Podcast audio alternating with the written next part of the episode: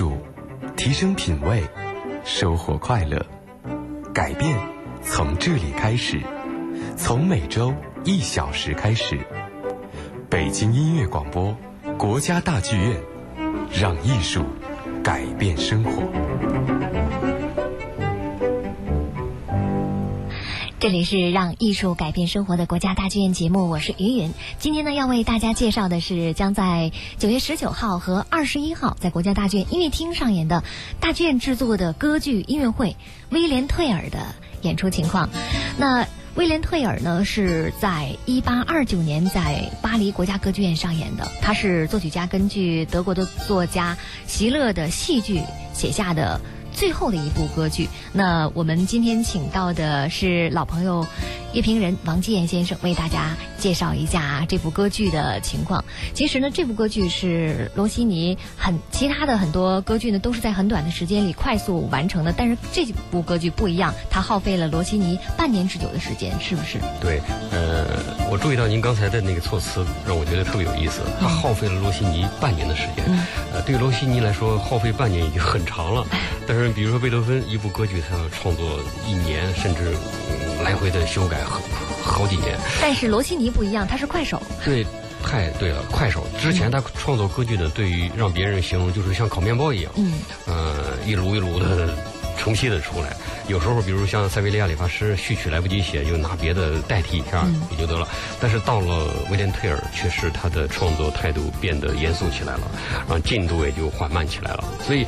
这部歌剧，呃，应该说更多的是罗西尼的心血之作。呃，他是把自己的灵感、才华和艺术上的勤劳努力结合在一起，呃，写的一部非常优秀的杰作。所以呢，被后人评价为是罗西尼最成熟的，也是最完整的一部作品。对，呃，只是可惜也成为演出相当少的一部作品。嗯，这部他的封笔之作可以说是他的巅峰之作了。对，呃，确实呢，我觉得世人都有一种倾向，就是喜欢跟人贴标签儿。嗯，因为罗西尼呢，可能大家都认为他是写作喜歌剧的。喜歌剧，塞维利亚理发师。对，突然间他把面孔板起来了，他给人讲讲，嗯，述的是一个呃正剧的故事，而且这里面呢有特别感人的成分，就像你刚才说到的，呃，退尔和他的儿子，因为那长官呢把苹果放在他儿子头上，让他来射，这是多残忍的这个行为啊！但是呢，罗西尼用他的这部作品向世人证明了，他不仅是一位写喜剧的高手，写正剧也能写得相当好。是，所以我觉得在一些伟大的艺术家那儿呢，呃，我们是不好给他贴标签的。你就包括呃，比罗西尼稍晚的奥芬巴赫，嗯，也是他写了很多的成功的喜歌剧，但是他晚年的那个呃。这个霍夫曼的故事，那也不是喜歌剧，嗯，就像罗西尼一样，也是非常非常成功、非常深刻的作品。嗯，我们下面再来欣赏一下罗西尼歌剧《威廉·退尔》当中另外一首非常著名的音乐，在第三幕当中出现了一段舞曲音乐。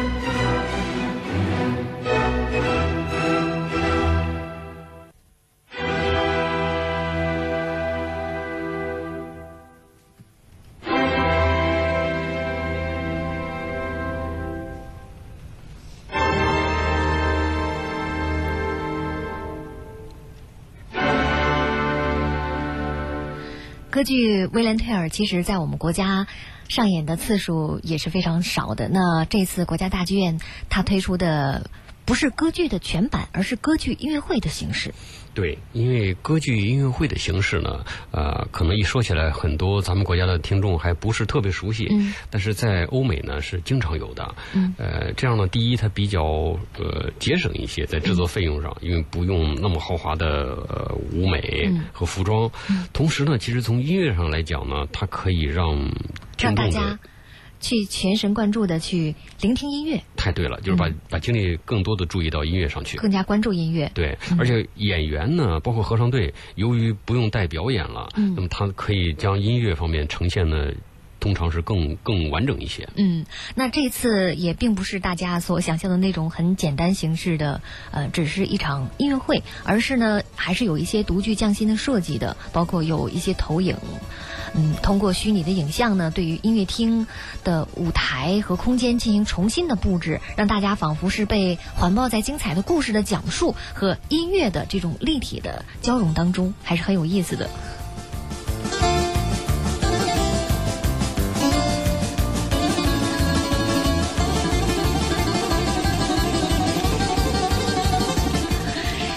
其实呢，说到这位作曲家罗西尼，我一直觉得他是一位非常让人羡慕的、非常幸福的一位作曲家，因为他在一八二九年的时候只有三十七岁，他那时候已经写了《威廉·特尔》之后呢，三十七岁就退休了，因为他当时已经是歌剧史上最成功的人物，呃，拥有万贯家财，是名利双收了。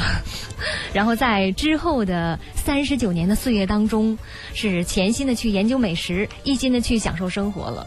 对，呃，那会儿呢，就是意大利音乐家一到了巴黎，呃，必然要去罗西尼府上去访问。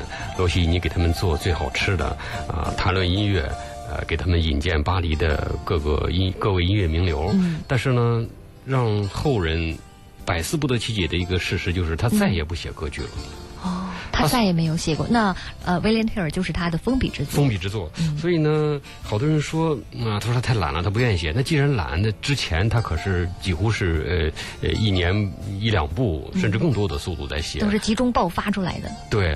所以可能也许有中国人说的那个江郎才尽的因素。但另外呢，也有是人也有些人是这么认为的，说是后来他在呃巴黎啊看到一些呃他同时代人其他人写的一些歌剧，他认为呃属于他的时代已经过。去了哦，就是有人说他还活在十八世纪里。对，确实他的风格呢，并不是那种很创新的，嗯，他是一个老派的，对，而且是特别伟大的一个兼容并蓄一个集大成者。嗯，呃，之后呢，就是浪漫主义歌剧的热潮就席卷了欧洲了。对，然后他在这个时刻封笔之作推出了《威廉·特尔》，很多人说呢，他在《威廉·特尔》当中流露出一种老派的骑士的风格。哎，确实是这样。从内容到音乐都是这样的。这种老派的歧视呢，就是也许我们可以用我们中国人所熟悉的一种侠义，呃，来解释。因为这里边确实有那种嗯，对于一个族群、对于一个国家的那种忠诚的思想，呃。罗西尼表现的非常的感人，尽管他所描写的那个年代，也就是在十三世纪的瑞士，呃，瑞士还并不是一个独立国家呢，只是一个呃，他们有一种朦胧的一种民族概念。嗯，那么我们继续来欣赏罗西尼歌剧《威廉·特尔》当中非常著名的段落吧，这是他的中期音乐，是重唱和大合唱的段落。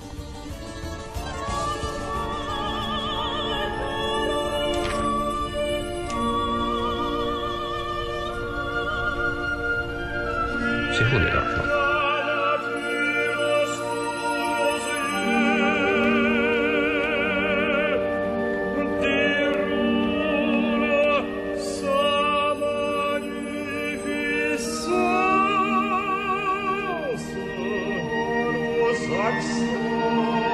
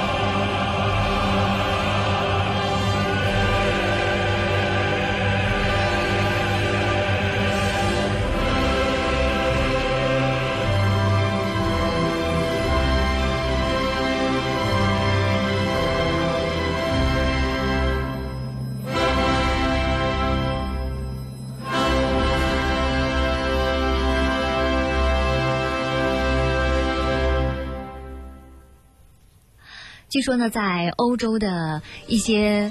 西餐厅当中呢，还有很多菜就是罗西尼发明的，至今保留下来，像什么罗西尼牛排之类的，您吃过吗？呃，我还真没吃过，但是我听说过。嗯，因为罗西尼在巴黎住了很多年。嗯，呃，那么巴黎人呢，又是一向以这个开发新的菜品，呃，对于美食清新来著称的。嗯，所以呢，罗西尼这位意大利人，呃，又特别喜欢吃。他开发的这些菜呢，由于跟罗西尼这个伟大的名字结合在一起，所以格外的有魅力。我相信那都是比较贵的餐厅供应的菜。呃，我每次到欧洲去，到巴黎去，都是作为一个很穷的人。嗯，那其实罗西尼不仅仅在音乐上，在美食方面也为人类做出了一些。卓越的成就哈，确实是这样。呃，应该说是精神产品和这个物质享受，它是提供双重的提供给世人，这是非常了不起的。嗯，那罗西尼呢，在这部歌剧当中也有一些咏叹调写的是非常精彩的，比如威廉·退尔的咏叹调，这部咏这一首咏叹调呢是出现在第三幕当中，我们来听听看。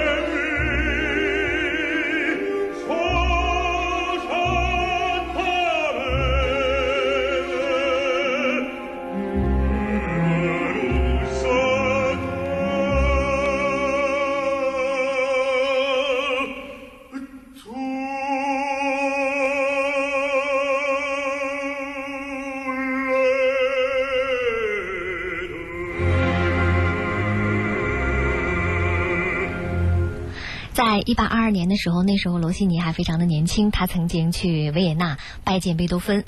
已经耳聋的贝多芬呢，在交谈本上这样写道：“啊，罗西尼，你就是塞维利亚理发师的作者呀！祝贺你，只要意大利歌剧还存在，他就永远会被演奏。”对，据说罗贝多芬还说了这么一句话，嗯，呃，跟给罗西尼一个建议，说，总之啊，呃，希望你再多搞出些理发师来。那意思呢？嗯，就是贝多芬也把罗西尼给类型化了。他觉得你既然能写塞维利利瓦塞维利亚的理发师那样的歌剧，你多再搞一些理发师出来。其实贝多芬也没想到，呃，罗西尼能写出一部这种啊很庄严的歌剧来。而且呢，咱们刚才听到那个威廉退尔结束的那个大合唱，呃，虽然没有贝多芬的《费德里奥》那部歌剧的尾声那么长，但是这种崇高的赞颂，呃，这种。激昂的语调是音调是有异曲同工之处的。嗯，那其实对威廉特尔当中的序曲音乐，大家是非常的熟悉。不过呢，熟悉的音乐一听再听，也是会有不一样的感受的。像指挥家托斯卡尼尼。就曾经对此有过自己的感悟，是不是？对，呃，我非常同意于云刚才说的，就是好多人呢，可能因为一些作品太熟悉，他就不愿意听了。嗯。呃，据说托斯卡尼尼晚年呢，经常指挥这个威廉特尔序曲，所以有的人呢，就用现在的话说，弱弱的问了一句大师，说：“呃，您老指挥这样的曲子，您不觉得它是廉价的音乐吗？”托斯卡尼尼很愤怒的回应那个人说：“廉价的音乐，那你写一段给我听听。”那这一次呢，不一样的是，我们在国家大剧院当中呢，要听到的是。歌剧音乐会是威廉·退尔的全部的经典的音乐都包容其中，我们会呃听这一段进行曲，它是在什么样的音乐语境当中？也许再次听到它的时候，会有不一样的感觉。对，我觉得每次听我们熟悉的歌剧序曲，如果是在呃整整部戏演出的时候，那种感觉确实是很不一样的，因为它被嵌入了剧情当中，它所具有的内涵呢，跟我们单独听它的时候是并不一样的。嗯，而被我们听到的是第二幕当中女主角女高音的一段咏叹调，多么黑暗的森林。